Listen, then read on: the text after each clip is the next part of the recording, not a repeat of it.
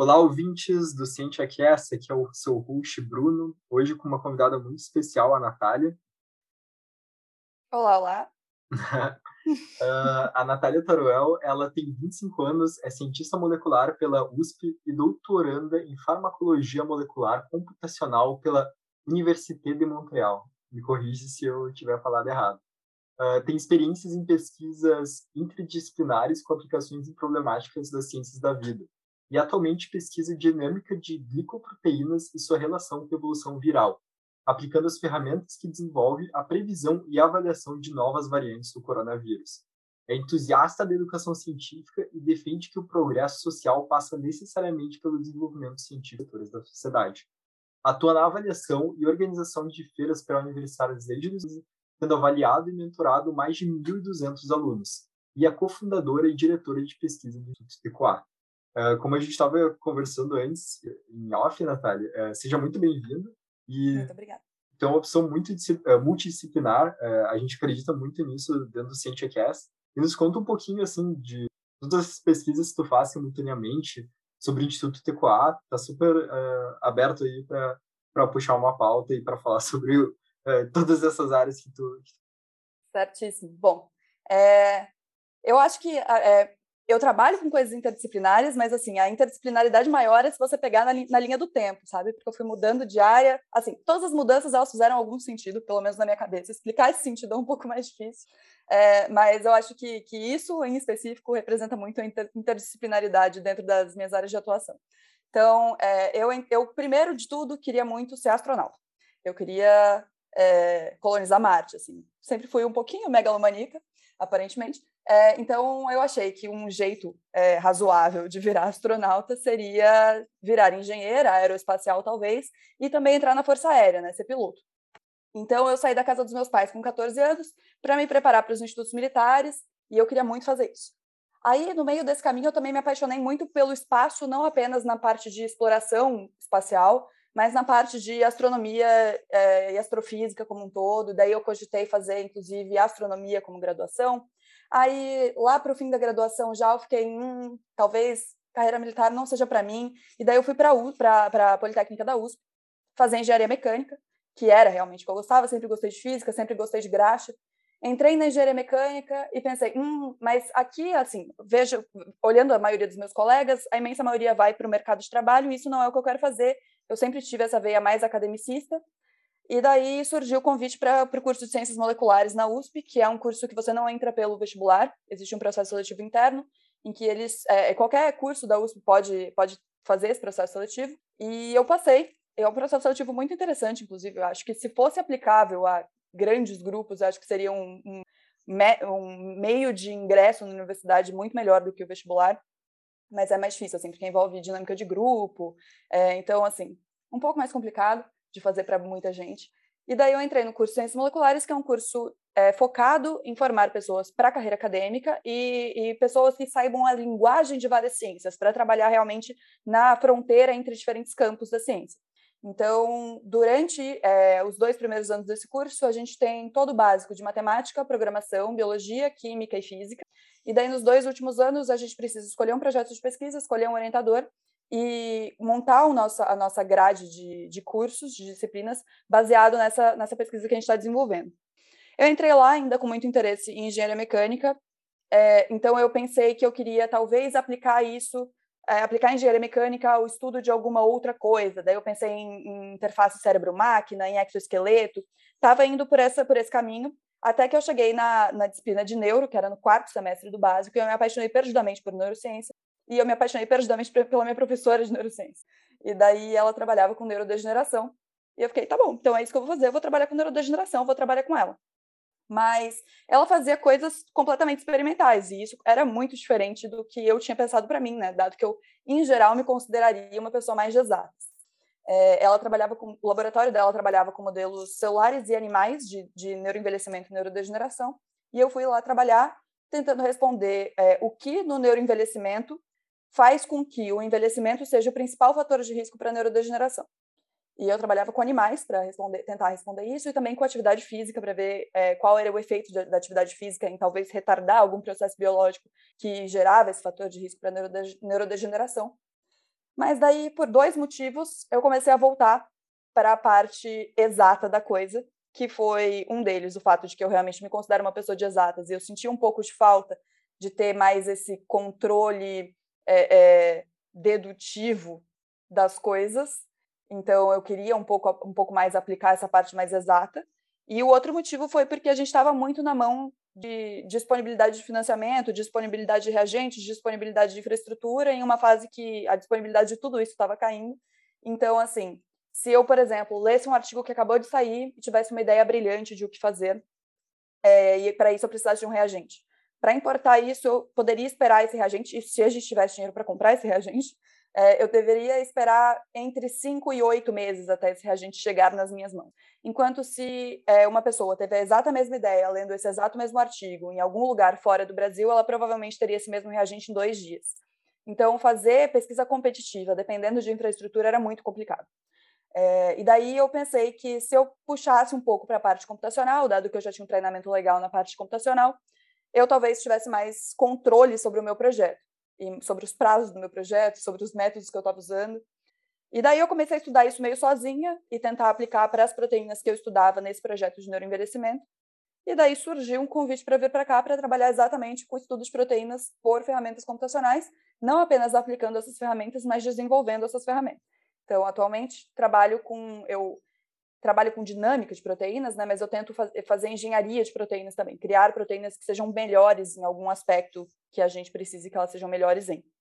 E daí apareceu o coronavírus, e daí o coronavírus é uma estrutura com muitas proteínas, uma delas é a coroa que tem em volta ali do coronavírus, e é o motivo pelo qual ele chama coronavírus, que é a proteína spike, e ela é responsável pela transmissibilidade do vírus, e daí lá em maio de 2020, muito antes da gente ouvir oficialmente falar de qualquer variante, a gente já sabia que isso era muito provavelmente o que ia acontecer.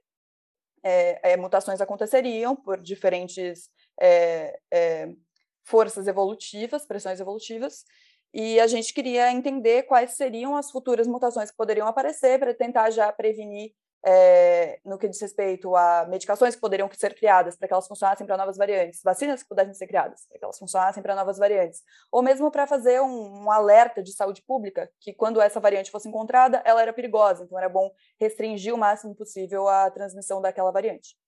E daí, quando a gente finalmente foi soltar o paper em dezembro, a gente soltou ele, dois dias depois apareceu a primeira, a, a alfa, né, a variante do Reino Unido, é, cuja principal mutação estava entre as mutações que a gente tinha previsto. Então, desde então, é simplesmente um trabalho insano, tentando acompanhar todas as novas variantes e todos os dados publicados e todas as sequências que saem, que são mais de 5 milhões de sequências atualmente. Então, basicamente isso. Hoje em dia eu trabalho com coronavírus. É, e, bom. Me responde bastante. Abre vários, vários pontos para discussão. Mas como exatamente vocês, vocês criaram um modelo computacional que prevê novas variações? É isso? A gente testa muitas possíveis variações e a gente identifica quais delas é, oferecem um risco específico. Então, a gente começou isso, esse artigo do ano passado, é um artigo que trabalha só com a parte dinâmica da, dessa proteína. Então, essa proteína tem dois estados conformacionais, um estado inativo e um estado ativo. Então, ela, ela é um trímer, uma coroinha, e daí essa coroinha abre. E esse estado aberto é o estado ativo, porque a gente precisa que essa proteína esteja aberta para que ela se ligue nas nossas células. E, e daí uma coisa que a gente percebeu é, antes disso ser publicado em qualquer dado experimental era que uma mutação específica que aconteceu na Europa por volta de março de 2020 e se tornou uma mutação mais comum do que a versão original do vírus que foi visto pela primeira vez na China, é, essa mutação ficou mais comum e daí a gente se perguntou por quê e a gente viu que ela causava alguns, algumas diferenças dinâmicas nessa proteína e a gente especulou que isso era devido ao fato que, que essa vantagem evolutiva era devido ao fato de que ela estabilizaria essa, essa, esse estado conformacional ativo.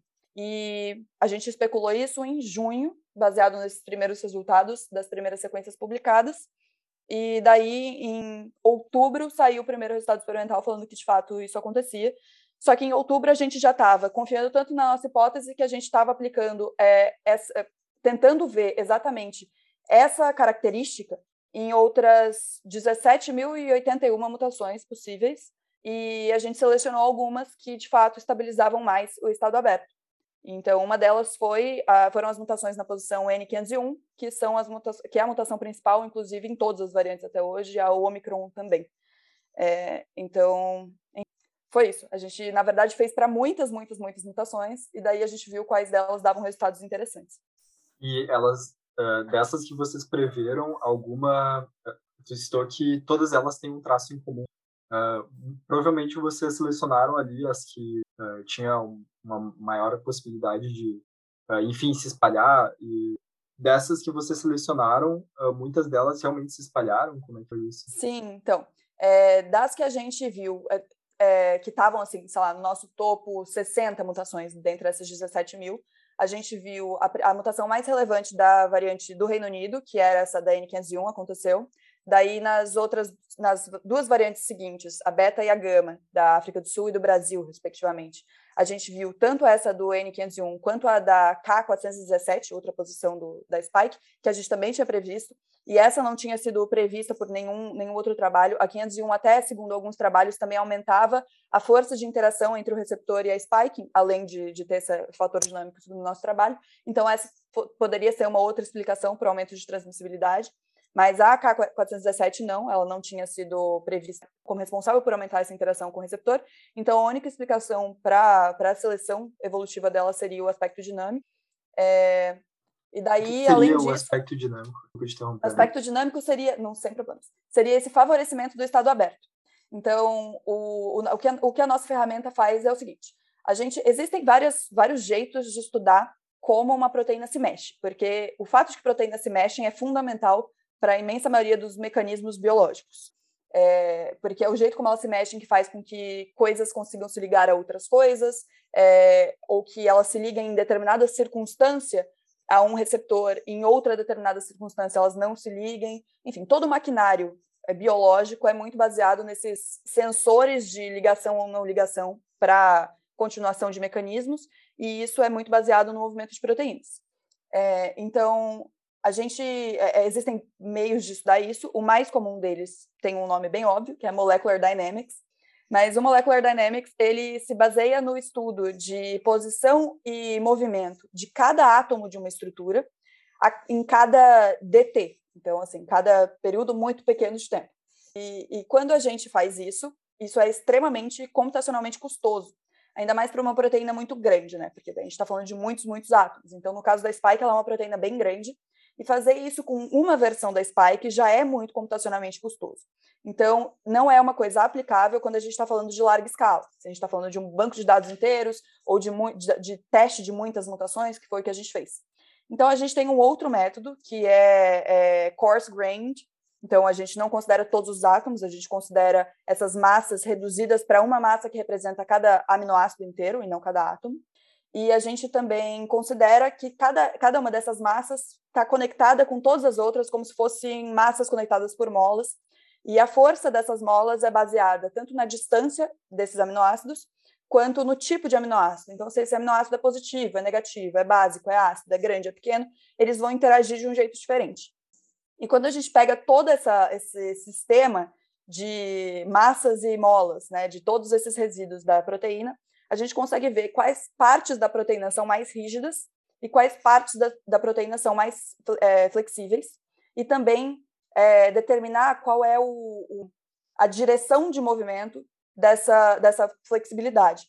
Então, baseado nisso, a gente chegou, a, é, a gente percebeu que algumas mutações faziam com que o estado fechado ou inativo da spike ficasse mais rígido e, e, faziam com que o estado aberto ficasse mais flexível. E isso significaria uma, um favorecimento do estado fechado, porque quando a proteína está fechada, ela está mais, mais rígida e, portanto, menos propensa a abrir, e quando ela está aberta, ela está mais flexível e, portanto, mais propensa a fechar. Então, essas seriam mutações que não seriam evolutivamente selecionadas, porque elas favorecem o estado fechado. Enquanto outras mutações faziam o contrário, elas deixavam o estado fechado mais flexível e o estado aberto mais rígido. Então, elas favoreceriam o estado aberto.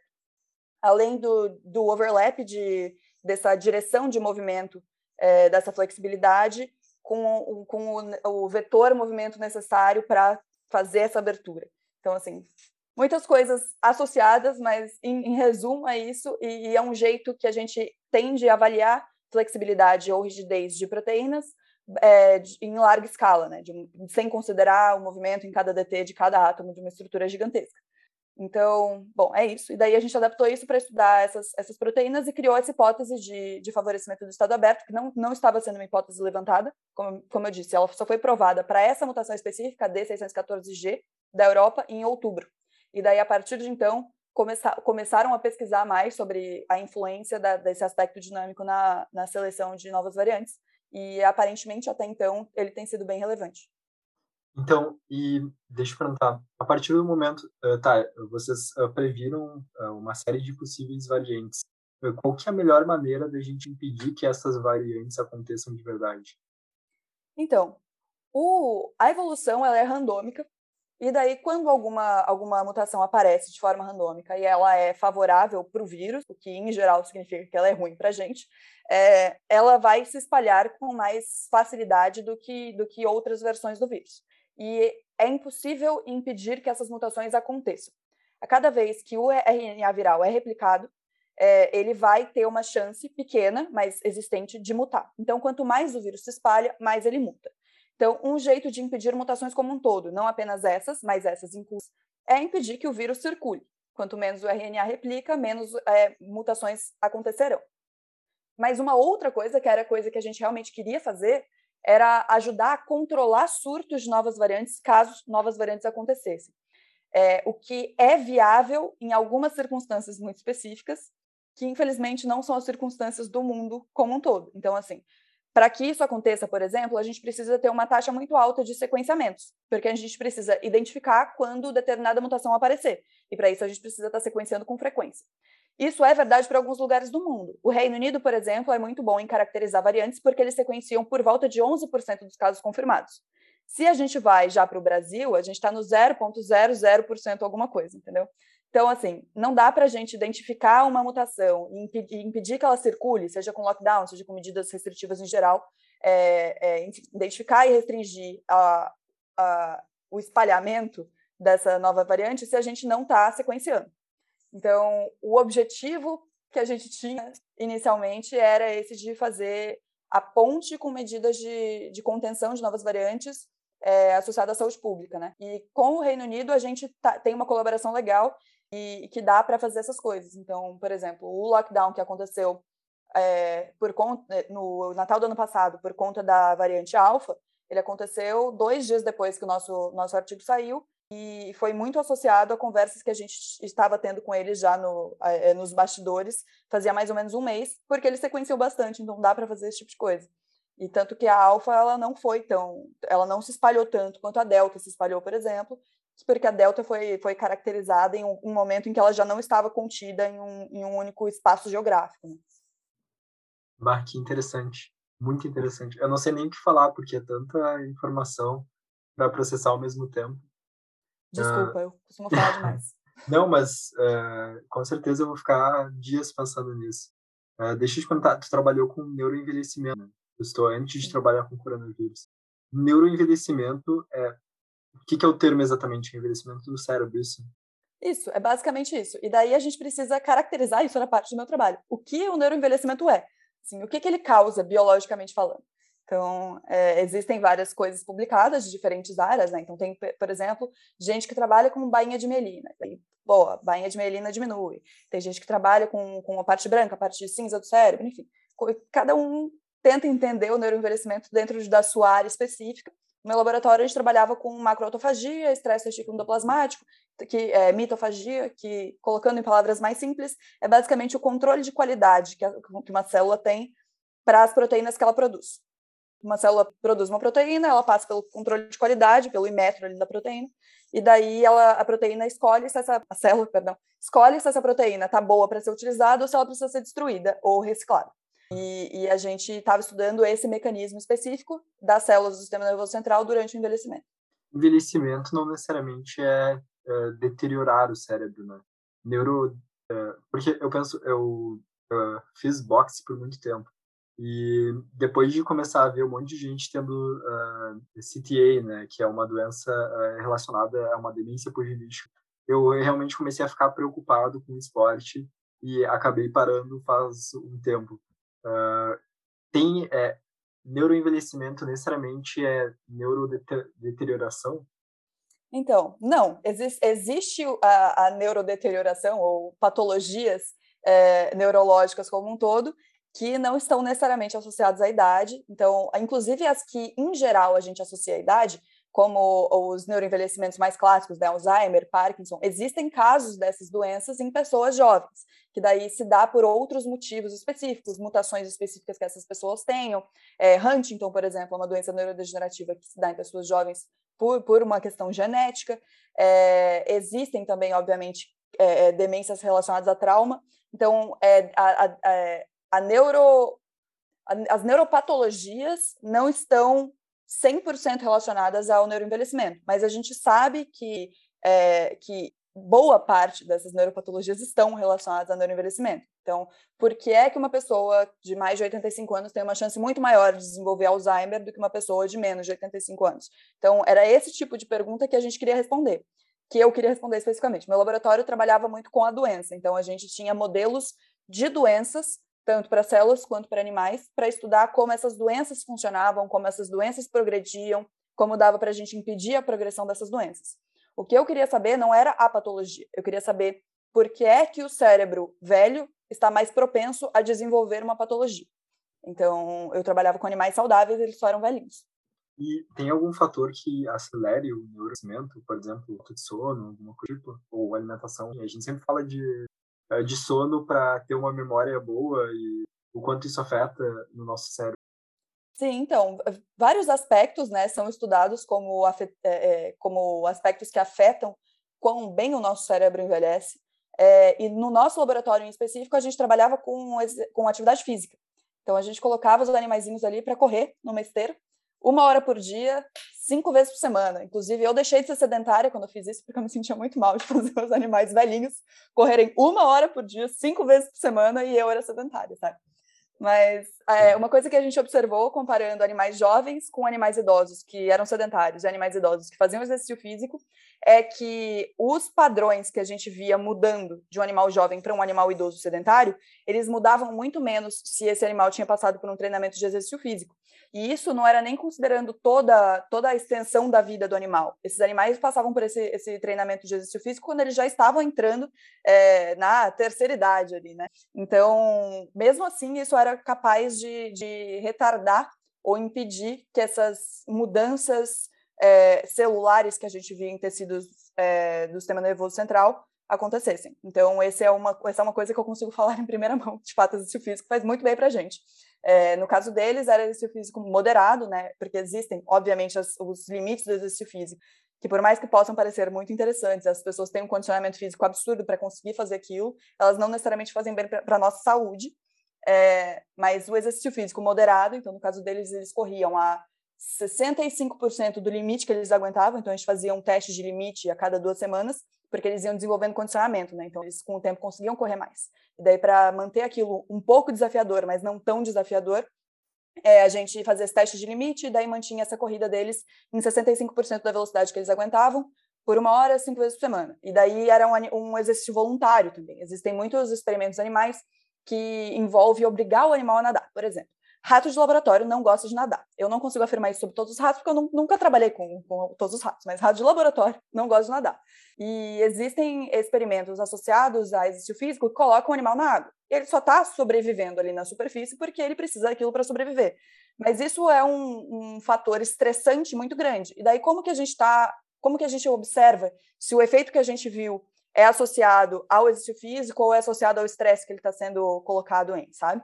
Então, é, os nossos exercícios eram 100% voluntários, inclusive vários animais acabavam não entrando em nenhum, é, em nenhum grupo experimental, porque eles fizeram metade da semana de treinamento, mas não todas as semanas, porque eles em algum momento resolveram que eles não queriam mais correr.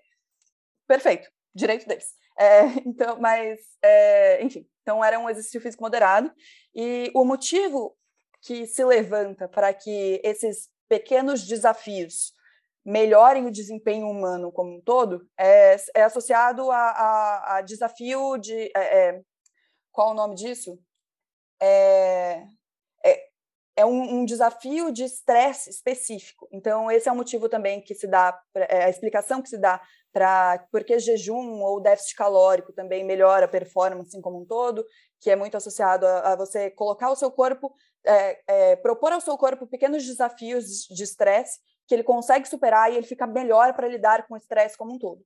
É, e quando eu digo de estresse, eu não digo de, ah, estou estressado, arrancando cabelo, não consigo dormir à noite, enfim. Eu digo de estresse oxidativo, por exemplo, que é o, o envelhecimento, ele pode ser descrito, um, uma das possíveis explicações, né, ou, ou definições de envelhecimento é o estresse oxidativo que o nosso corpo passa por. É, então, quando a gente coloca esses pequenos desafios de estresse, o corpo vai ficando melhor em lidar com esses desafios. E daí, quando ele passa pelo desafio inevitável, que é o do envelhecimento, ele já está treinado para lidar com esse desafio. E no caso, você, uh, eles recebiam um tipo de recompensa ou era literalmente uh, voluntário, assim? Ele fazia se ele quisesse sem receber nenhum tipo de recompensa? Totalmente voluntário. Que, que estranho, né? Pois e é. era, era então, com ratos, gente... no caso. Isso, isso, com ratos de uma linhagem específica, que era a linhagem Lewis. A gente trabalhava com eles porque essa é uma linhagem que envelhece mais rápido. Então, por conta de logística de laboratório mesmo, a gente precisaria criar aquele animal por menos tempo até que ele ficasse idoso e a gente pudesse fazer toda essa parte de treinamento com eles. É, mas assim, uma coisa fundamental, por exemplo, que os animais eles têm, eles têm, eles são ativos durante a noite, né? Então eles tinham um ciclo de claro escuro e a gente obviamente precisaria fazer todas aquelas coisas quando eles estavam no ciclo escuro deles é, porque senão eles iam querer dormir e não correr. Mas, assim, em geral, eles são animais ativos. Tanto que quando a gente vê qualquer murino, né, qualquer hamster, ele tem a rodinha dele. Então, assim, Sim. eles então, são animais ativos como todo. circadiano. Exatamente. Exatamente. Esse é um motivo para esse é um jeito deles não ficarem estressados. Eles precisam ter o ciclo é, claro-escuro deles certinho. Daí, quando você trabalha com animal, existe mais um monte de coisas relacionadas a eles não ficarem estressados. Por exemplo, a gente não pode usar perfume, sabe? Qualquer coisa que tem cheiro, desodorante que tenha cheiro, qualquer coisa do tipo, pode estressar o animal. É, uma pessoa que tem gato, ela não pode mexer com o gato dela e logo depois ir para o laboratório e trabalhar no, no biotério, porque os animais vão sentir o cheiro de predador e eles podem ficar estressados. Então, assim, existe, existem muitas coisas a respeito do trato com o animal que a gente tenta fazer, tenta levar o mais, mais a sério possível para garantir que nenhuma outra variável entre e estrague o experimento mesmo, assim, para a gente ter certeza de que o que a gente está medindo de diferente entre um animal e o outro animal é baseado naquilo, naquele, naquela variável que a gente mudou, por exemplo, exercício, Sim. ou por exemplo, envelhecimento. Isolar a variável mesmo, né? Porque uh, deve acontecer muito em metodologias científicas mais fracas, uh, eles estarem testando uma variável, mas na verdade o que está afetando é outra, não é aquela que eles querem testar, né? Sim. Ainda sim, mais com é animais. Exatamente. Quanto mais complexo é o organismo, mais a gente está sujeito a ter variáveis externas é, aleatórias. Assim. Então, com certeza. Uh, bah, muito interessante mesmo. E, no caso, uh, tem algum estudo uh, de humanos em relação a isso? Eu, eu, pensando assim, o, rato está praticamente fazendo um cardio moderado uma, é, é, todos os dias, né? Uma hora por dia. Uh, mas existe uma variação assim entre exercícios físicos, ou, porque uh, se a gente pensar, uh, humanos tem vários tipos, né? Tem cardio, aí tem exercício de força, que é musculação, powerlifting. tem cardios muito intensos, como é o boxe, que eu fiz há muito tempo. E é um, é um cardio bem explosivo, assim. Tem diferenças de, de performance em, de, em determinado exercício no que diz respeito ao neuroenvelhecimento, né? Então, eu não sei dizer, porque assim, sinceramente falando, eu, eu não sei nada de gente. Eu, eu tento lidar com gente conforme a vida vai passando e eu sou uma pessoa adulta e, portanto, eu sou obrigada a lidar com gente. Mas eu sei mesmo de computadores e animais. É, então, assim, no, quando a gente fala a respeito da, do progresso da pesquisa, em geral, ele começa com modelos mais simplificados, né? Então, se a gente faz algum teste in vitro, por exemplo, se a gente precisa trabalhar com uma coisa mais sistêmica, como é o caso de um sistema inteiro, a gente tem diferentes modelos animais que são ideais para reproduzir o, o ser humano para diferentes sistemas. Então, no caso de sistema nervoso central, em caso de cérebro, o ideal são os murinos, que são os ratos camundongos. Mas se a gente estiver falando, por exemplo, de sistema cardiovascular, o ideal são porcos. E sendo sincera, trabalhar com um biotério de ratos já é difícil o suficiente. Eu não consigo. Eu, minha solidariedade a quem trabalha com biotério de porcos. Eu não faço a menor ideia de como quão caótico isso é. Mas para estudar, por exemplo, o sistema cardiovascular, é, os porcos imitam melhor o sistema cardiovascular humano. Então, assim, para é, trabalhar com essas coisas sistêmicas, as, é, em geral, a gente começa trabalhando com esses modelos animais para identificar padrões. Por exemplo, eu vi no animal que, quando ele envelheceu, uma proteína X aumentou ou diminuiu no cérebro dele. E daí a gente vai para os testes em células para testar algumas hipóteses associadas àquela proteína para ver qual é o mecanismo daquela proteína que está mudando nesse envelhecimento. Então, a gente tenta, por exemplo, fazer o knockout daquela proteína numa célula, que significa que essa, essa proteína não vai mais ser expressa naquela célula. E a gente vê se essa célula sobrevive, sobrevive mais, sobrevive menos, o que, que acontece com todo o sistema em que aquela proteína está envolvida. E daí, depois que a gente tá, tem isso muito caracterizado, é, explicado direitinho, tanto em células quanto em animais, a gente com, consegue tentar começar a fazer o link para pessoas. É, mas esse link, esse pulo, eu nunca fiz e eu acho, sinceramente, que eu nunca vou fazer. Assim. Aqui na, na, no doutorado, boa parte das disciplinas foi muito associada a testes clínicos. Então, é, trabalhar já com, por exemplo, novas, novas medicações e tal, aplicadas a pessoas. E acho que, por conta da, da aprovação das vacinas, aprovação emergencial de várias coisas associadas ao coronavírus, muita gente começou a entender melhor o que é um teste clínico mas eu, particularmente, não sei se eu tenho muito talento para lidar com gente. E, e, eu, eu não tenho muito talento também para ver coisas acontecendo que não estão tão no meu controle. Quando a gente Sim. fala de um corpo humano inteiro, existem variáveis demais. E é um, um, sistema biológico complexo demais. E daí eu, ninguém consegue entender esse, um sistema biológico complexo desse jeito. Eu estou dentro, dentre essas todas as pessoas que não conseguem entender e isso me incomoda, sabe? Então, Sim. eu prefiro ficar com os meus sistemas controlados camundongo sofre de placebo ou não existe isso? Olha, dentro da minha experiência, tanto feita quanto lida, eu nunca vi, não. Porque isso é um problema de lidar com pessoas, né? Tu tem que lidar com, uh, com, o fato de que as pessoas podem sentir placebo, tu pode, tem que lidar com o fato que uma pessoa pode uh, uh, omitir algum fato dentro da pesquisa, pode não ser sendo sincero. eu já acho complexo lidar com uh, camundongos e ratos, enfim. Eu, te, eu já tive biotério de twister e dá muito trabalho mesmo. Uh, imagina lidar com um sistema tão complexo quanto uma pessoa. Né? É, o que animais têm não é exatamente o placebo, né? Mas, por exemplo, se você está testando o efeito de algum injetável, e daí isso significa que para o grupo em que grupo teste você está manipulando esses animais e colocando uma agulha, ou injetando alguma coisa neles. Então, eles estão passando por um, um momento estressi é, é, é, um momento estressante um fator estressante, que é ser manipulado com mais frequência, que é tomar uma injeção. Então, o ideal é que seja uma que exista, exista uma injeção em branco que você também aplique ao animal teste, né? Mas ao animal controle, perdão.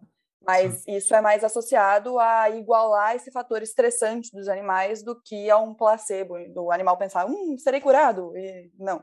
Sim, sim, entendi. Não, faz, faz bastante sentido, porque aí o estresse pode estar sendo um fator eh, que está influenciando e tu não, não tem o controle Sim. disso. Né? Uh, bah, muito interessante mesmo. Uh, deixa eu te perguntar agora sobre outro assunto. Uh, vocês já fizeram privações com os ratos? Então, por exemplo, eu disse que ele, a gente consegue melhorar o neuroenvelhecimento a partir do exercício físico moderado. Vocês já tentaram fazer algum teste de privação, por exemplo, privação de sono ou privação de alimento, para testar se isso influencia no neuroenvelhecimento?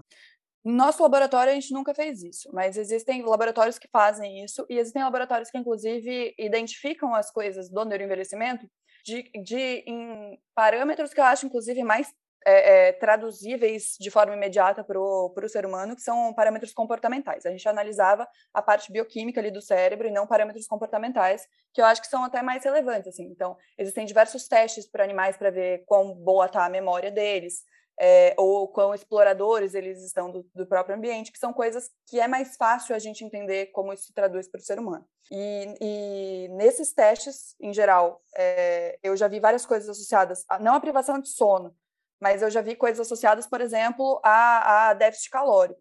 Então, garantindo que o animal tenha, é, e, e, inclusive comparando isso com jejum, daí teve a época que jejum intermitente ficou muito famoso é, para seres humanos mesmo, e não, não foi uma moda entre ratos, até onde eu sei, mas, é, enfim. Mas é, existir o teste disso pra, em animais, e, e, mostrou que o ciclo, né, então o jejum e o período de alimentação não fazia muita diferença. Fazia diferença era que, como um todo, esses animais estavam em déficit calórico, é, mas os animais que se desempenharam bem com esse déficit calórico foram os animais que tinham é, é, menos calorias, mas todas as vitaminas e nutrientes em geral fundamentais. Então, eles não estavam malnutridos, eles só estavam em déficit calórico. E esses animais, eles envelheciam mais devagar, por exemplo, ou a performance deles como um todo, tanto nesses experimentos comportamentais, é, é, quanto em experimentos de atividade física, é, essa performance toda melhorava. Então, assim, existem trabalhos diversos. Assim, o que você quiser com, de, com o modelo animal, provavelmente existe alguma publicação a respeito, só precisa ler certinho para ver se a metodologia foi feita de um jeito correto. Mas essas coisas todas existem. E o, o jejum tem, uh, é necessariamente déficit calórico ou tem a ver o jejum também? Uh... Então, nesse estudo específico que comparou tanto o jejum quanto o déficit calórico com todos os nutrientes, quanto o déficit calórico em que esses é, o pouco alimento que os animais consumiam não era, não era enriquecido, então, na verdade, eles estavam mal nutridos, essa foi a conclusão do, do, do, artigo, mostrava que o jejum por si só não fazia nenhuma diferença, que a diferença principal era só do, do déficit calórico mesmo, desde que todos os nutrientes estivessem lá. Que legal. Eu vejo bastante isso, assim, pensando no, no boxe, que é o esporte que eu praticava. Uh, claro, é, não existe metodologia científica nenhuma, é uma, uma análise empírica, assim, que quando a pessoa entra em camp, que é a, a parte de treinamento mais intenso, e ela começa a perder peso para se preparar para a luta, uh, geralmente ela se sente melhor nesse processo, sabe? Quando ela está uh, nesse período de queima calórica intensa, porque nenhum lutador luta com seu peso natural, né? Então, uhum. digamos. Eu sou bem eu... fã de UFC, então acompanho o corte de, corte de peso. Ah, eu também sou bem, inclusive, Charles do Bronze, né? Não sei se tu, tu assistiu. É um campeão agora brasileiro, mas. Enfim, uh, ninguém luta na sua faixa natural de peso. Então, por exemplo, eu tenho uh, 62 quilos em off e a minha faixa de peso é 56, isso que eu luto no amador, né? Uh, e é uma faixa tolerável, assim, de corte de peso. Depois disso já vira loucura, que é os atletas profissionais que cortam 10 quilos ou mais. Sim. Às vezes descem de 84 para 70 quilos. Uh, e, e, nesse período de camp, uh, os atletas se sentem muito bem, assim, sabe? Uh, no começo do camp. Se sentem muito melhor. Então, possivelmente, claro que existem um trilhão de fatores, até um fator é, emotivo, né? De, ah, estou me preparando para a luta, então me sinto melhor. E me preparando para competir, né? Mas possivelmente também o déficit calórico influencia nisso. Então, assim, sobre a sua primeira afirmação da, de, de ser uma coisa empírica pessoal, assim, eu acho que quando a gente está levantando argumentos gerais para, por exemplo, definição de política pública, aí a experiência pessoal de cada um não é relevante, porque um N de 1 não tem relevância estatística, então, assim, não é. Mas como uma observação, é fundamental para o início de qualquer, qualquer ciência que a observação aconteça para gerar uma pergunta científica. Então, assim, eu não tenho absolutamente nada contra argumentos que venham de de eu observei isso no meu ambiente e aparentemente é isso que acontece. Acho que essas observações são fundamentais para iniciar qualquer, qualquer discussão científica. É, e sobre a parte de estabelecer isso para é, é, esse link com a perda de peso, do corte de peso de é, é, lutas em geral, artes marciais como um todo, aí eu não, não sei opinar real, assim, não faço a menor ideia. Nunca passei por isso, não nunca li nada a respeito. Assim, é, eu acho que de, deveria, inclusive, ter lido mais a respeito da parte da bibliografia associada a seres humanos, né? Dado que o que eu estava pesquisando, o objetivo final era chegar em alguma descoberta associada a seres humanos. Mas eu estava bem limitada ali na literatura animal ou celular. Ah, interessante. É até uma possível pesquisa, né? Se tem alguma influência ou se é outro fator. Ou se Sim. nem é um fator real, é só uma impressão que tu causa. Pode ser, pode ser até que o atleta tá mentindo, né? Ah, não, estou me sentindo super bem, para gerar uma confiança pré-luta, então. Talvez, talvez. É, então, daí a gente é, é existem as coisas que dá para avaliar por marcadores biológicos, existem as coisas que não dá para avaliar por marcadores biológicos, né? Os seres humanos são criaturas complexas demais para a gente limitar tudo só a marcadores biológicos que a gente conhece e sabe medir. Então, é, enfim, talvez não esteja em nenhum marcador biológico, inclusive. Mas super legal. Deixa eu te perguntar agora, uh, porque eu até me perdi quanto tempo a gente está falando já e eu não quero deixar de falar sobre tudo. Uh, me fala um pouquinho do Instituto Tecoa. Uh, a gente, uh, quando eu te conheci, no, foi numa oficina da, da Mostra Nacional de Ciências, falou no final bastante sobre o Instituto Tecoa e acho que faz bastante sentido aqui para o nosso público entender um pouco. Tá bom. Será um prazer falar disso, porque, porque isso, assim, por mais que eu, eu, eu dedique uma parte gigantesca da minha vida, bem mais do que o saudável, inclusive, a minha pesquisa, é, eu acho que o, o Tecoa, ele representa por que eu faço tudo isso, sabe? Então, assim, é, como eu mencionei, eu trabalho, não sei se já estava gravando ou não, então vou mencionar de novo qualquer coisa. É, eu, eu mexo com feiras de ciências, com educação científica como um todo, vai fazer sete anos. E, e eu comecei com feiras de ciências em específico, e daí das feiras de ciências eu percebi que aquele ambiente me deixava muito feliz. Eu comecei avaliando feiras de ciências, e eu não queria que esse encontro tivesse ou essa experiência tivesse limitada a um encontro anual, por exemplo, de um, de um evento específico.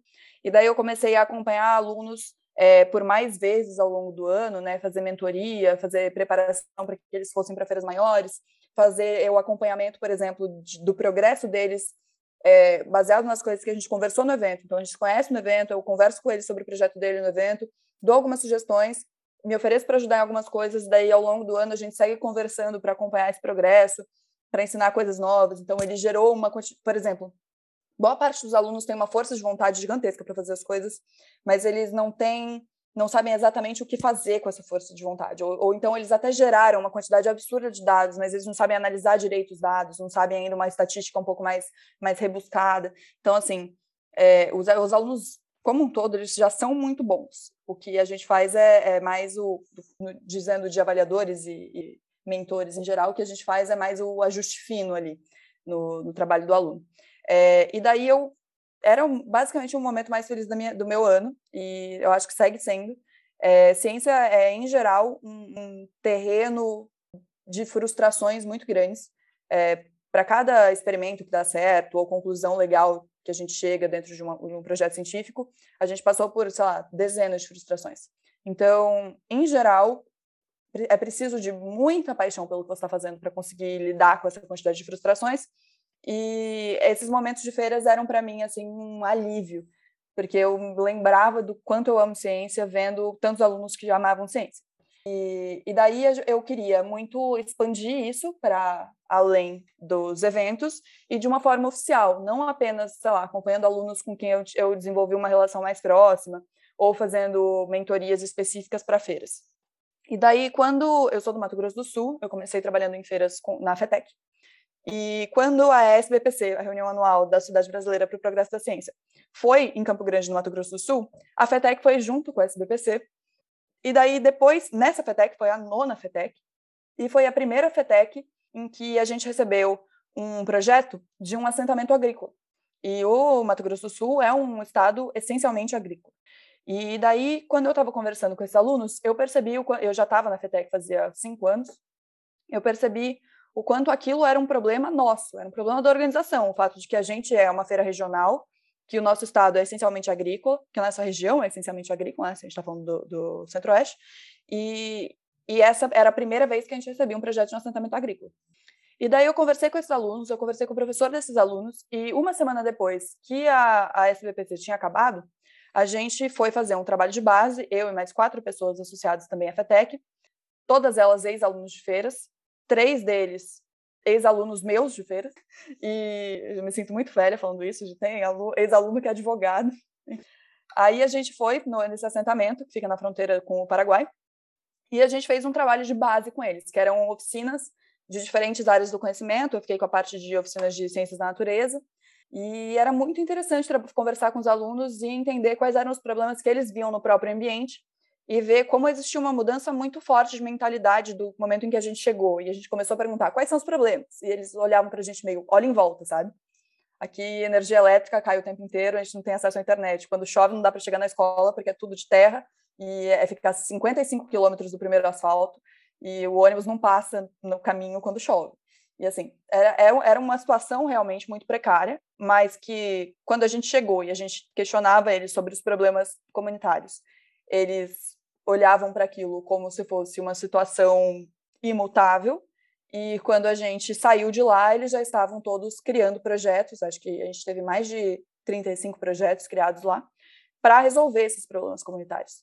Então, eu acho que educação científica, se feita de um jeito correto, pelo menos, é, ela não, não deveria servir para que você odeie aprender órgão reprodutor de planta. Ela deveria servir para que você se enxergue como um agente de mudança da sua própria realidade. E a gente quer, queria muito continuar fazendo isso, e isso, infelizmente, não estava é, dentro do escopo de nenhuma feira. Então, o que a gente percebeu como uma possibilidade era fundar uma organização para fazer esse tipo de ação e também para fazer feira, porque a gente sabe fazer feira muito bem depois de tantos anos fazendo a FETEC. Então, o Instituto Ecoar serviu com esse objetivo, trabalhar com educação científica no ensino básico, em específico em áreas marginalizadas, é, mas daí a gente também faz a prestação de serviço para instituições ou municípios, é, que é ajudar essa, é, dar consultoria para essas organizações fazerem feiras de ciências. Daí a gente recebe por essa consultoria e a gente reinveste todo esse dinheiro em ações de base em regiões marginalizadas. Então, a gente quer trabalhar com as duas pontas. A gente quer fazer feiras de ciências alcançarem um nível de excelência e uma padronização legal para que talvez um dia a gente chegue, por exemplo, no ponto que é, a participação em feiras de ciências seja, seja levada em consideração para ingresso na, na, universidade, como Olimpíadas, por exemplo, já, já estão nesse status, né? É, e, por outro lado, a gente quer democratizar um pouco esse acesso à ciência pré-universitária para locais em que ela, esse acesso ainda não existe, e muito associado também, não apenas ao fato de que isso é fundamental, é, porque educação é fundamental e democratizar a educação é fundamental, mas isso também é, é muito importante no que diz respeito à mudança nessas comunidades, porque quando a gente fala só sobre esses projetos, as pessoas em geral, eu acredito que elas não entendam o fator de transformação real que esses alunos que, que esses alunos promovem. Né? eles realmente conseguem criar uma, uma comunidade melhor para as pessoas à, à sua volta. Então, assim, num país como o Brasil, em que a ciência, infelizmente, é muito centralizada, é muito centralizada já quando a gente pensa na, na, distância entre a academia e a sociedade como um todo. Então, mesmo que você esteja dentro de um grande centro, mesmo que você esteja dentro, por exemplo, da cidade de São Paulo, mas você está fora das universidades, você já tem uma separação muito grande é, entre a, a, sociedade como um todo e a ciência. Mas se a gente pensa no Brasil como um todo, que é um país continental, existe uma separação geográfica até muito maior. A ciência ela é, é infelizmente ainda muito centralizada e o melhor jeito, o jeito mais eficiente de centralizar a ciência é trazer ciência para o ensino básico. Porque se a ciência está sendo produzida no ensino básico, ela pode ser produzida em muitos mais lugares, ela pode ser produzida em todo lugar. Então, também existe esse aspecto de produzir ciência em todos os lugares, de centralizar de fato a ciência para resolver com ciência os problemas de comunidades mais distantes do, dos grandes centros urbanos e mais distantes da academia. E, enfim, é basicamente isso que o TECOA faz. E hum. daí no TECOA sou diretora de pesquisa, estou inclusive trabalhando agora em algumas coisas associadas a, a fatores, a, a, criar um fator de marginalização, por assim dizer, por escola do Brasil, para 65 mil escolas do Brasil, para a gente criar um, uma lista de prioridades em quais escola, com quais escolas a gente quer trabalhar primeiro, porque a gente está fechando alguns contratos para o ano que vem e a gente quer saber onde a gente investe esse dinheiro primeiro. Então, agora, devido à pandemia, um dos fatores principais que a gente está levando em consideração é a evasão escolar, que infelizmente foi muito alto durante a pandemia, em específico em regiões mais remotas, é, porque todas as adaptações da educação para lidar com a pandemia são adaptações que boa parte do Brasil, infelizmente, não tem como aderir. Então, a gente está, prova provavelmente, baseado nesses dados preliminares, a gente vai trabalhar bastante com a região norte no ano que vem. É, e é isso. Esse que, é o teclado. legal, porque é fazer ciência do jeito certo, né? É pensar num problema e pensar local, porque é muito comum as pessoas terem a ideia de que uh, um cientista muito foda de Harvard que vai resolver os problemas que acontecem uh, localmente, mas não, são os cientistas da tua região que vão resolver os problemas da região. E a partir do momento que a gente forma cientistas na educação básica para pensar em local, uh, esses cientistas no futuro vão agir global. É quase uma frase de efeito, mas é 100% verdade. Uh, e, e é, é, é, muito legal pensar. Uh, geralmente, as pessoas têm a ideia de um cientista uh, meio Rick and Morty, meio cientista de filme que consegue resolver vários problemas ao mesmo tempo e consegue atuar em várias áreas e resolver mas é, é, importante pensar que os cientistas eles dedicam a maior parte do tempo em uma pesquisa só, em resolver um problema só, ou às vezes nem resolver um problema, mas pesquisar alguma coisa de cada vez. Então, são coisas muito específicas. Por isso que é importante a gente uh, formar cientistas na educação básica para poder resolver vários problemas e uh, fazer um efeito cascata.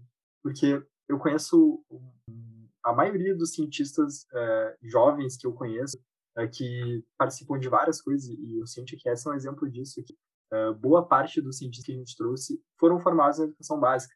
Então, desde pessoas uh, que estão em empresas agora, formando startups de tecnologia, começaram na educação básica fazendo isso, uh, pessoas que estão liderando institutos, ou uh, como o, o, presidente da BRIC, que a gente chamou isso, que uhum. a Associação Brasileira de Incentivo à Ciência, ele começou na educação básica, e a partir do momento que tu coloca essa pulga atrás da orelha na pessoa, e tu forma um cientista e ensina ele a perguntar e a, a pensar nos problemas e, e, se pensar como um agente de transformação dos problemas da, da sociedade no geral, uh, ele vai e segue o seu rumo sozinho uh, no futuro. É muito mais fácil formar um cientista com 15 anos do que formar um uh, na universidade, e muito mais barato também. Com certeza. E assim, infelizmente, eu não vou falar que a carreira acadêmica não é importante, assim, que os passos da carreira acadêmica não são importantes. Eles são importantes. É importante você fazer uma iniciação científica, um mestrado, um doutorado, um pós-doutorado. É, mas a gente tem que tirar da cabeça que esse é o único jeito de fazer ciência que cientista de verdade só é o que já tem um título de doutor. Isso é, isso é mentira. É, cientista é quem faz ciência. E, e, ciência pode, pode estar presente em diferentes ambientes, em diferentes é, é fases do, da, da educação. Então, com certeza, concordo 100% com tudo que você disse. E é muito, eu, eu adoro, eu sou muito fã de feira de ciência mesmo. Inclusive, vou aí para o Mato Grosso do Ação Científica, uh, para o Pantanal, junto com a FETEC, depois de participar de uma maratona aí e essa é uma das coisas mais legais, porque eu trabalho com pesquisa e desenvolvimento agora na área de internet das coisas.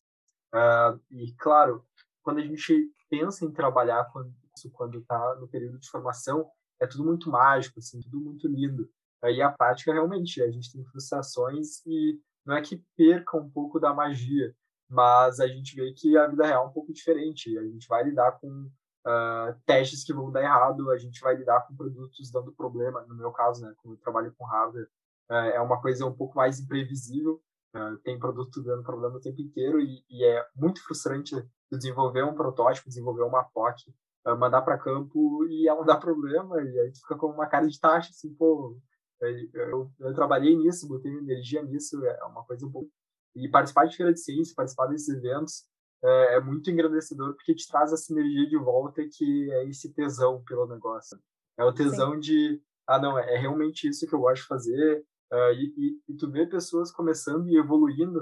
Uh, às vezes a pessoa começa ali num projeto de missão científica uh, muito básico e aí tu vai ajustando a metodologia e vai tentando ajudar a pessoa e quando vê em um ano ela conseguiu se formar como um pesquisador e, e é, e esse é, é o, o, grande barato da ciência. Pessoas que, com apenas um empurrãozinho ali, um professor permite um orientador, elas conseguem transformar toda essa energia que tem, é, que a gente estava conversando, o jovem tem característica de pessoa curiosa, e colocar num, num, projeto, numa pesquisa, numa coisa prática.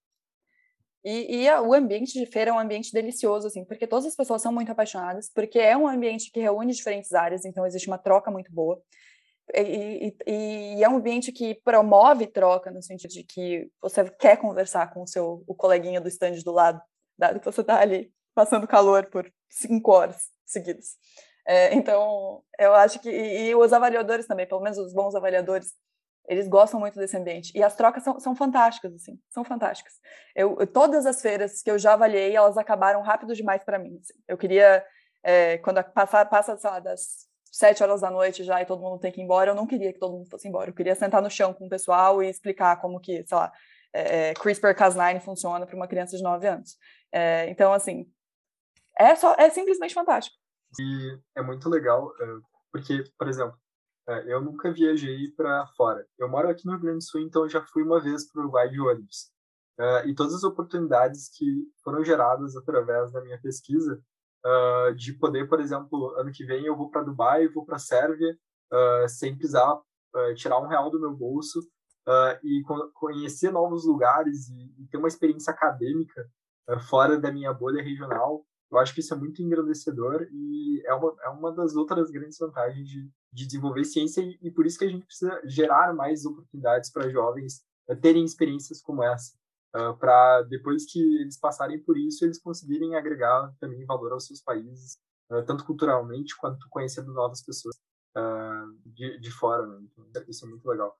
E representando bem o Brasil, levando para fora o, a conversa sobre problemas regionais. Por exemplo, eu, você falou de Dubai, eu lembrei de um aluno específico, que é um aluno fantástico, o João, é, João Vitor, de Coxim, no Mato Grosso do Sul. E ele trabalhava. o nome dele? Andrade. Eu conheço. Ah, é, não é Silvestre? Não, Andrade. Ah, tá, então não conheço. Ele foi, ele foi para Dubai também. E assim, quando ele foi para Dubai, na verdade, ele saiu de Campo Grande, né, no Mato Grosso do Sul, foi para São Paulo, daí ele fez uma escala na Inglaterra e ele foi para Dubai. E esse trecho todo foi a primeira vez que ele entrou no avião. E, é, já foi para ir representar o Brasil em Dubai. É, e ele trabalhava com, com caldo de cana por um problema super pessoal. Assim, o pai dele era pequeno produtor de caldo de cana e daí ele tinha que cortar a cana com frequência para fazer o caldo de cana, porque o caldo de cana não durava. E ele quis criar um jeito, ele ouviu falar na escola sobre pasteurização e quis criar um jeito do caldo de cana durar mais. Ele não apenas fez o caldo de cana durar mais, como ele fez o caldo de cana durar mais respeitando todas as regras de segurança sanitária, é, como ele também fez uma parceria com a Fiocruz e provou que o método caseiro dele de pasteurizar caldo de cana impedir, é, inativava o Trypanosoma cruzi, que é o causador da doença de Chagas, que é endêmica em diversas regiões do Brasil. Então, assim, foi um problema extremamente regional, mais regional do que sua própria casa, acho que não existe, e, e que acabou resolvendo um problema ainda regional, mas bem brasileiro como um todo, que é o fato de que a doença de Chagas é endêmica, e ele foi para Dubai levar, iniciar uma conversa sobre por que, por exemplo, países tropicais e subtropicais têm doenças que são endêmicas, que matam gente todo ano, e a gente não faz nada a respeito, sabe? Existe tecnologia para gente, a gente é, é, resolver isso. A pasteurização é do quê? De 1600 e alguma coisa. E a pasteurização conseguia resolver o problema do, do, da doença de Chagas, pelo menos boa parte dele, dado que, sei lá, 90% da transmissão é por via oral, e, e ainda não está resolvido. Por quê? Não é porque, porque esse conhecimento não existe, essa tecnologia não existe, é porque ela não chega, ela não chega até os problemas é, regionais. Então, levantar essa conversa dentro de um ambiente científico, acadêmico, é, é, já é um avanço, assim, gigantesco. E agora tu me deixou curioso com uma coisa. A gente já está batendo nosso tempo, mas uh, a, a, minha, a nossa editora aqui do Ciência vai me matar, mas eu queria muito perguntar sobre CRISPR. Uh, porque eu vejo direto nos noticiários e vejo um monte de gente falando.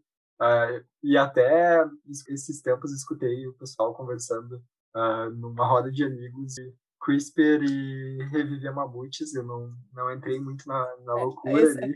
Essa desculpa aí eu não sei explicar para você, não. Mas como é que, como é que funciona a CRISPR, assim, é, é de maneira, tipo, explicar para uma, como tu disse, explicar para uma criança de 9 anos como é que funciona e como é que a gente pode ah. ver mamutes com ele. É, então, a parte do pulo dos mamutes eu não sei dar. Mas, assim, CRISPR a gente utilizava, inclusive, no meu laboratório de neuroenvelhecimento. Como eu falei, quando a gente vê, por exemplo, que uma proteína aumentou ou diminuiu, a gente vai ver no, no, animal, a gente vai ver no modelo celular, por exemplo, se o aumento ou diminuição dela, o que, que causa o aumento ou a diminuição daquela proteína. Daí, um jeito de fazer essa diminuição é com CRISPR-Cas9, fazendo o knockout dessa, dessa proteína. O que, que é o knockout? A gente corta fora do código genético a parte que faria com que, ela, com que aquela proteína fosse produzida. Então, o, o, a gente fazia isso com CRISPR.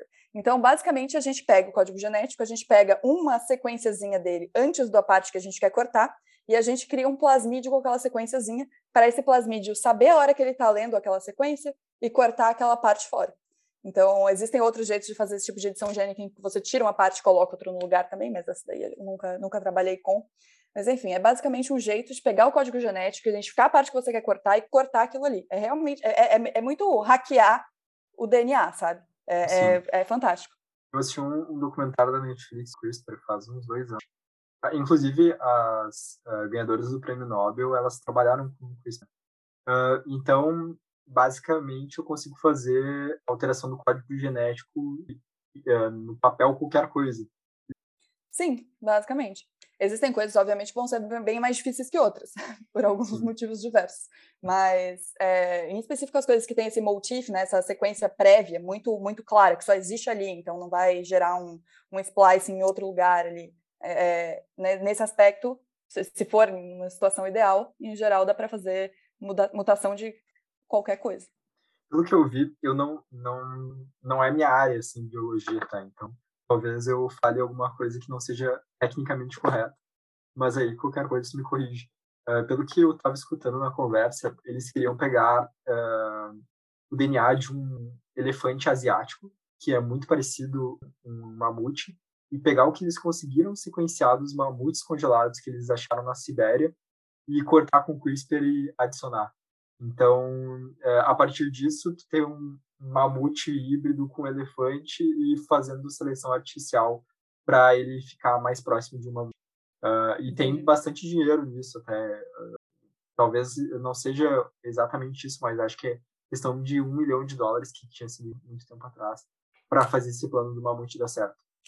Até levanta vários assuntos éticos, né? Se isso é certo ou não é. é. certo. Então, mas as questões éticas do CRISPR, elas foram levantadas, acho que antes da história dos mamutes, porque eu não sei se você acompanhou isso daí, aconteceu, não sei, talvez cinco anos, não sei é, é, falar com precisão o tempo, não. Mas um médico chinês, ele utilizou CRISPR para mudar o sequenciamento, a, a sequência genética de dois fetos, de gêmeos que estavam sendo gestados é, para tornar, acho que eles imunes ao HIV, alguma coisa assim. É, e, na minha opinião, e na opinião da imensa maioria da comunidade científica, isso foi criminoso. É, então, e, infelizmente, para quem acha que isso foi criminoso, e felizmente para o médico, nada aconteceu com ele, até onde eu tenho conhecimento.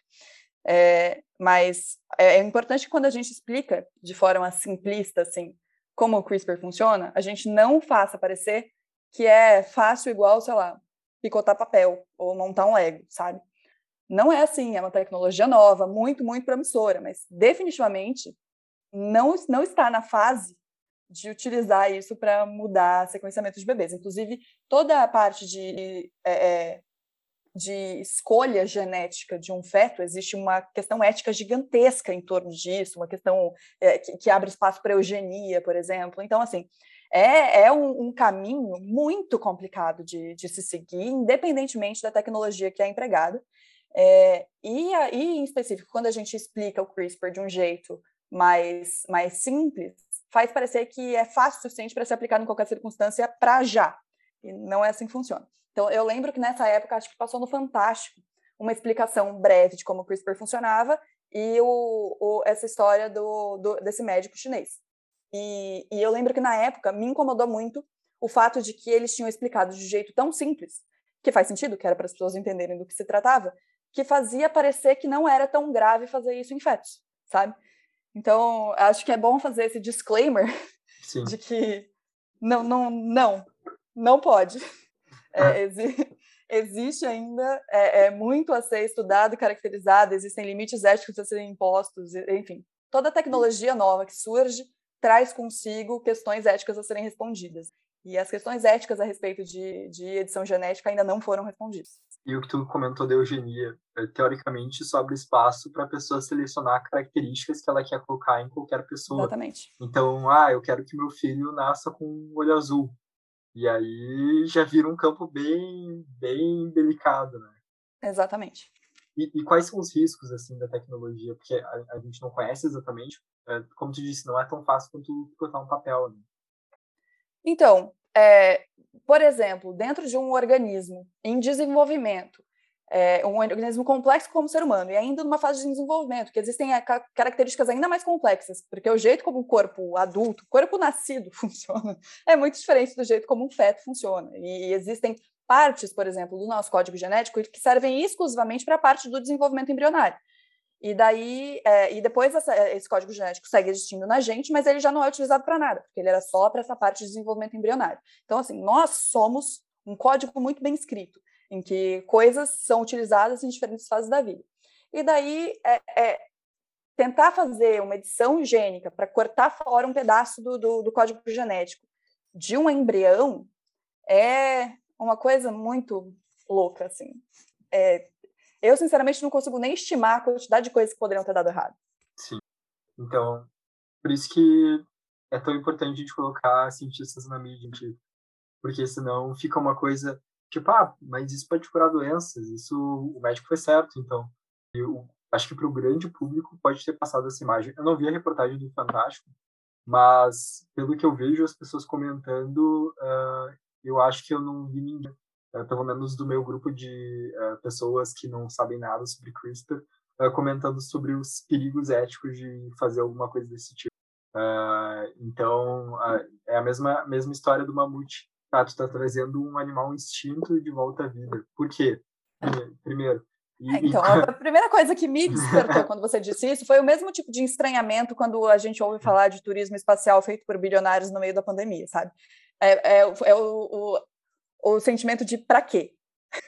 é, com essa quantidade de dinheiro ainda destinado. Então, assim, existe o, o meu primeiro sentimento foi o para quê reviver mamutes é, é, e dedicar uma quantidade muito grande de dinheiro, tecnologia, infraestrutura, mão de obra para isso.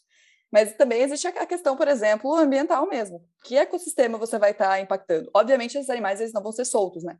Todo animal geneticamente modificado, por exemplo, animais de laboratório que são geneticamente modificados, eles não podem ser soltos na natureza em nenhum momento. Inclusive, a gente passa por fiscalização para garantir que isso não, não, aconteça, que não existe nenhuma chance desses animais escaparem. Porque a gente não pode influenciar nesse, nesse equilíbrio ecológico do mundo lá fora. É, então, com certeza, se eles fizessem isso com mamutes, esses mamutes não estariam soltos por aí. Mas ainda assim, dentro da, da, da, do cenário em que essa não fosse uma preocupação ética, é, é, ética, é, quais seriam os desequilíbrios ambientais que poderiam ser criados com trazer uma espécie de volta à vida, que é uma espécie super. Não é que foi uma espécie extinta ontem e daí a gente só quer preservar uma espécie extinta ontem no ambiente em que ela vivia até ontem. Não, está mudando completamente, possivelmente mudando completamente um equilíbrio ecológico. Né? É, uma, uma coisa interessante é que, no caso, é, um dos argumentos para reviver os mamutes é justamente reinserir eles na Sibéria. Porque, o, e daí já começa num campo mais bizarro ainda.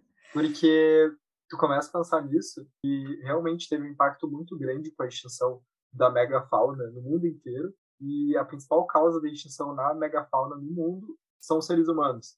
Então, é, quem já leu Sapiens, é, com certeza é uma das primeiras coisas que aparece no livro Uh, em todo lugar que o ser humano passou, a gente tinha uma megafauna existente, uh, com exceção de algumas espécies que ainda existem no continente africano, enfim. Uh, e aí, uma das. Os mamutes não foram extintos há tanto tempo assim, pensando historicamente, porque há mais ou menos dois mil anos atrás, tem registro de que ainda existiam mamutes na Sibéria. Então, não é tão, tão antigo assim. Só que aí é aquela coisa, tá? Beleza, vai, vai reviver o mamute, mas você não está revivendo o mamute. Você está revivendo um elefante asiático com traços de mamute. E faz dois mil anos que ele já não existe. Então, uh, a, a, Sibéria, beleza, causou um desequilíbrio ecológico ter eles sendo extintos. Mas o que, que tu está trazendo agora, uh, inserindo ele novamente? E o, o, que a gente mais vê é ca, ca, casos de desequilíbrio ecológico causados por inserção de espécies uh, não nativas daquele ambiente. Tu vê a Austrália, eles têm um surto bizonho de rinela marina, que é um sapo cururu que a gente tem aqui no, no Brasil. Uh, tu vê na Flórida que eles têm de espécie invasora do uh, Salvatore meridionais, se não me engano, uma espécie, que é o teiu que a gente tem aqui no Brasil, é bizonho, e eles começaram lá criando como animal, uh, como pet. Eles têm problema com pitomoluros, tem, enfim. Uh, o que mais tem é caso de que deu errado. Ah, lembrei uma aqui agora que tem no Rio Grande do Sul, eu gosto bastante de tartaruga, tem uma espécie que é Trachemis dorbigini, o nome, e tem uma espécie dos Estados Unidos que foi trazida para pet, que é a Trachemis elegans, que agora está causando hibridismo entre as espécies nativas e está causando um desequilíbrio ecológico bizonho. Então, é tantos, tantos fatores para se levar em conta uh, quando se pensa nisso que uh, é quase questionável tu reviver os é, eu acho que assim, dentre as prioridades científicas, tecnológicas do mundo, se eu fosse fazer uma lista, reviver mamutes não estaria nela. Mas, mas né, eu não sei sobre mamutes, então talvez eu esteja errado. Uh, Natália, dá, dá até uma pena de encerrar o podcast agora, porque tá uma conversa tão legal. Tem tanta coisa que eu ainda queria ter falado e consegui abordar uh, por causa do tempo. Uh, vou continuar, assim, com certeza vai, vai ter um episódio 2, porque acho que tu ainda está evoluindo muito nas suas pesquisas, com certeza. Quando eu entrar, quando eu entrar numa área nova, uma terceira área, eu te aviso e a gente remarca. Com certeza. E tu ainda é muito jovem, a, a Natália, para o pessoal aí, tem 25 anos ainda e já fez tudo isso. Então imagina o que vai ser da Natália com 30, enfim, recebendo a vida aí.